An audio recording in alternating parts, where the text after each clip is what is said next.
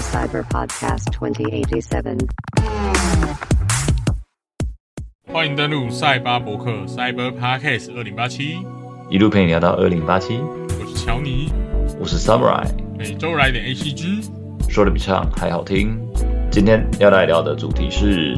赛巴 Shotgun State of Play PS 年终游戏发表会。没错，Sony 在 YouTube 直播上面总共公布了十一款大作情报。那我们中间也看到一些有不少有有亮点的作品，而且这里面还包含了不少，就是为了他们自己家未来要登场的 PSVR Two 这一个全新的 VR 系统所量身打造的游戏作品。嗯，PSVR Two 跟旧版呢，大致上它差异的地方就是它的功能大概都是升级的啦，像它的那个画质是有增加到 HDR，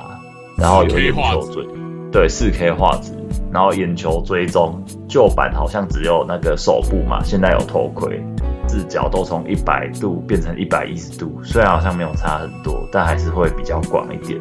还我觉得还是有差，因为它旧版是用那个 PS Camera 去抓你的，那它那个 PS Camera 的那个角度好像是没那么大，它现在内藏在那个头盔上面的话，这样活动范围就。对，就变成说不是用那个原本原生的嘛，它是另外有一个新的装置来做这件事情。除此之外，它的那一个输入方式也有变，但这些东西就太细节，所以而且它未来就是正式发行的时候还有没有太多的修正还不知道，就以到时候上实际上市的规格为主。这样，那我们今天重点就还是回到游戏本身。那我们今天十一款就穿插着介绍他们大概上市的时间、平台，还有它的一些值得一提的地方。然后这边第一款，第一款是《恶灵古堡四重置版》，登录的平台有 PS 五、Xbox、PC，预定呢在二零二三年的三月推出。那它也是系列作呢首款由坦克式移动、限制视角型转变成过肩视角的动作游戏的奠基之作。哦，这个好像真的是他从传统那一种恐怖生存，然后移动的时候会被卡住，然后变成他变成以动作吃重的的一个转型的一个转捩点。圣女密码是在它之后还是之前？我有点忘记了。圣女密码在四代之前，哦，之前，但它的游玩模式是还是旧版，对，也是旧的。因为好像在这个情报出来的时候，蛮多玩家也有在说，哦，有没有什么时候会轮到圣女密码重置？圣女密码，可是圣女密码好像是跟 Sega 嘛，对啊，版权是跟 Sega 的，可能对，没那么快。所以这个可能还要等，但至少这个是那个卡普空本家的，应该没有问题。错，然后好像他还有一个就是花边新闻，说那个 Ashley 那个吗？对啊对啊，Ashley 的那个脸模啊，他的那个真人脸模之之前就有被猜到，后来他本人也出来证实嘛，是一个荷兰籍的 coser，热爱日本动漫文化嘛，他是叫做 A La Freya。哎，当时就是确认牛他出来的时候，他自己也很兴奋嘛，然后他的粉丝也很兴奋，可是小粉红就也某种层面上也兴奋了，又有猎物了，马上马上挖出他有参拜过靖国神社，所以就马上又开始延上了。卡普空又要道歉啊，我觉得，但我我觉得啊，现在现在每个声优都去参拜靖国神社，每个都气一遍。就整整个所有所有那个游戏界，然后那个什么电影什么的，干脆大家都揪一揪去一去好了。对，全日全部的日本人赶快进去靖国神社参拜。对，变变成那个另外一个服务 ACG VIP 预约这样子，直接进香团，一个一个太慢了，我们不如一起来。好了，接下来的第二款游戏是《恶灵古堡八村庄 Village》，版本是 PSVR two 会发行在 PS 5上面，可全程使用 PSVR 2游玩体验，而且还另外支援双持刀枪，可以一手持刀一手持枪，举手进行防御。只是不知道会不会做出那种被伤害会有回馈这样子。应该没办法，如果现在那个 VR 应该做。对，如果有办法的话，用 AI 学习的话，可以去判断说你现在到底格挡成功跟格挡失败，类似像黑魂那样子，就是有做一些震动的话，应该还不错。我觉得顶多就是那个把手手握控制器会震动而已。还没办法回馈到你身上，还而且这不能到个应该算强化版本而已，因为二零五宝八 VR 已经发过了。哦，所以是强化版啊 VR，为了他们的全新系统啊，再升级。好，那这款剧情就没有什么新增啦，所以基本上就是像乔尼讲的一样，就单纯为了系统所做的。嗯，那接下来的第三款游戏是第三款游戏是 Final Fantasy 十六，它是 PS 五独占，那预计呢在二零二三年夏季推出，把召唤兽系统。而且照目前那个 Square Enix 惯例啦，他们现在跟 Epic 有战略合作啦，PC 首发呢恐怕也是被 Epic 独占，猜啦，对不期不待，不受伤害了。错。好，那这一款的话，情报目前还蛮有限的啦。看它主打的过程都是战斗场面为主，那只是不晓得到时候会不会又出现像乐园的异乡人这样。应该是不会，它看起来比较像中古世纪的那种奇幻风格，比较像啊。哦，好，还是可以好好期待啊，毕竟也隔了五年，应该有蛮多的长进了。嗯，那接下来的下一款是《快打旋风六 Street Fighter Six》，那这一款呢，预计二零二三年推出，那也是卡普空自家的格局格 game 招牌老字号作品。格 game 一般对游戏玩家来说，就是老手或者是粉丝很热爱，但是新手或外行人会很害怕，到底要不要去玩，因为很怕被电惨。在这一次的情报里面，他没有说，除了有一些新的蓄力模式，好像五个吧，五个蓄力模式，现在还新增了就是新手友善的简易出招，你可以不用在那边敲到手冒水泡，你就是可以好，这也可以敲出很多大绝招这样。这应该五代就有了，我记得。哦，五代，所以它是延续就，对。就是它现在都是那种，可能就是什么连按连按四下五下那种国民连续，就简化指令输入啦，对对对应该可以这样讲。就大绝招还是要用敲的啊，可是那个基本连段都还是简化很多，就不用再去握按方向。我记得以前以前的格 game 真的很不友善，不只是快打旋风，就是很多都要你要前二分之一、四分之一什么，前后来来回回。哦，对啊，那个还好，其实它我玩过最可怕的就是那个铁拳，它有那种什么二十几连段，然后你每就是有二十几连段，每一每一个连段都要记，这样很可怕。你怎么背得下来？那根本背不下来。重点是你除了背下来，你的你还必须要把它完全的重现在你的用手部重现你背的东西，这才对，那个。你背下来之外，还要把它串起才这才对是可怕的。没有错。撇开这一个就是为了新手打造的这一个简易指指令输入模式之外呢，他们还有就是另外宣传一个蛮有趣的东西，就是由知名快打主播所收录的语音，透过 AI 自动实时转播战局的功能。这感觉玩起来会蛮热闹的。然后另外还有一个非常有趣的是单人模式 World Tour，可以原创自己的角色。而且在预告中还出现了类似像人中之龙那样子的城市探索设计，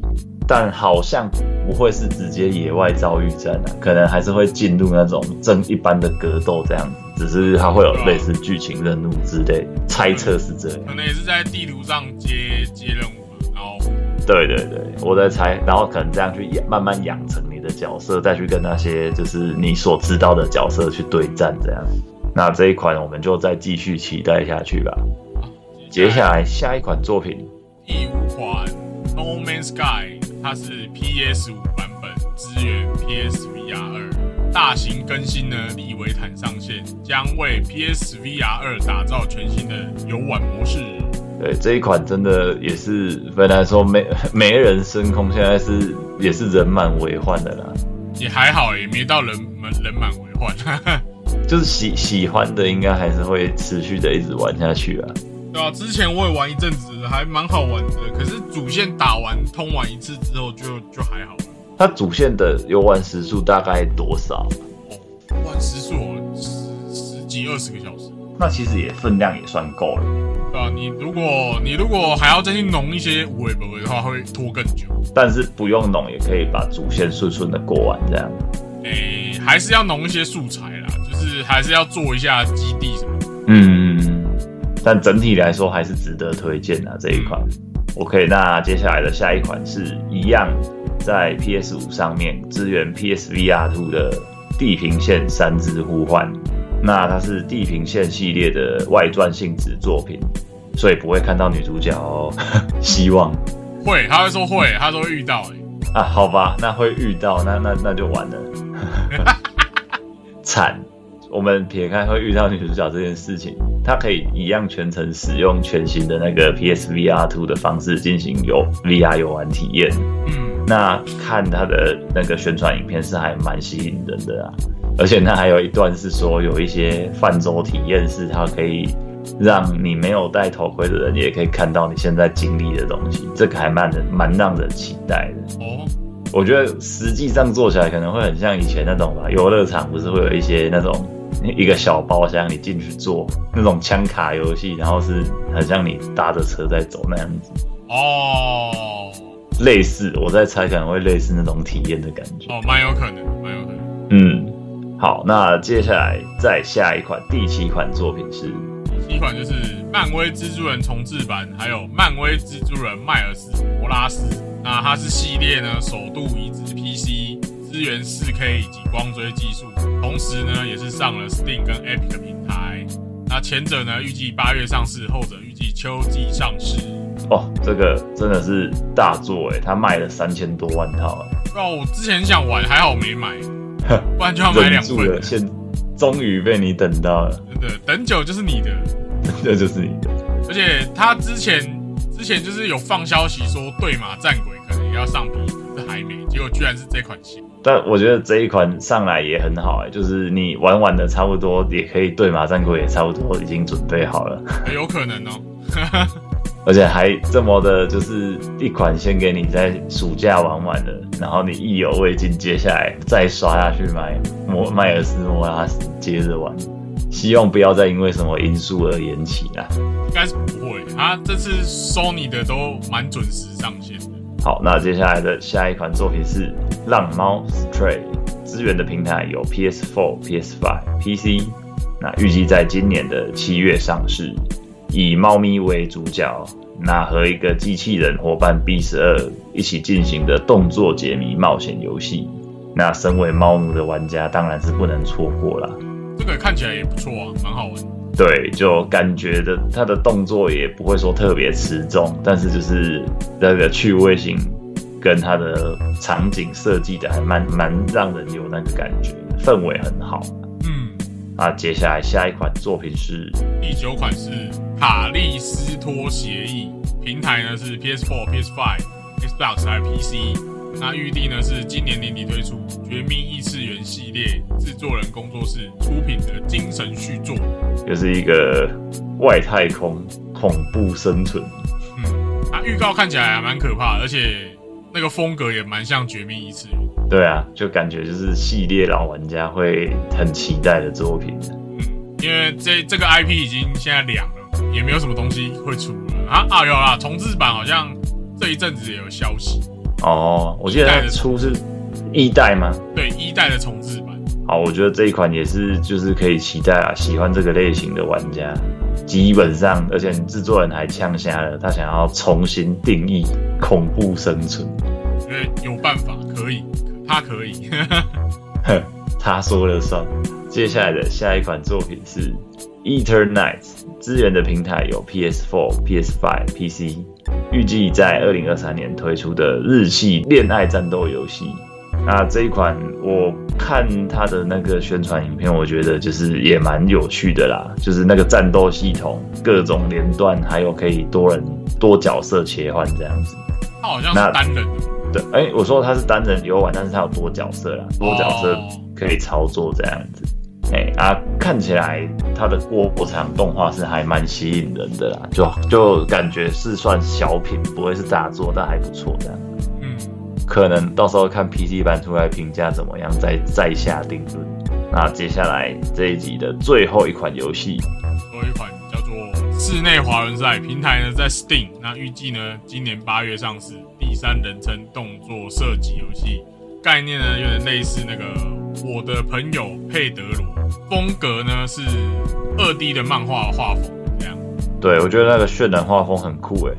对啊，看起来蛮好玩的。嗯，而且当一开始在准备资料的时候，我看那个影片，我还以为说是多人，看起来很像多人在玩，原来是单人动作。哦，对对，他是单人，他是单人，然后打很多人。对对对，但是它是立体空间，很像立体机动这样子，只是它是滑轮在移动的，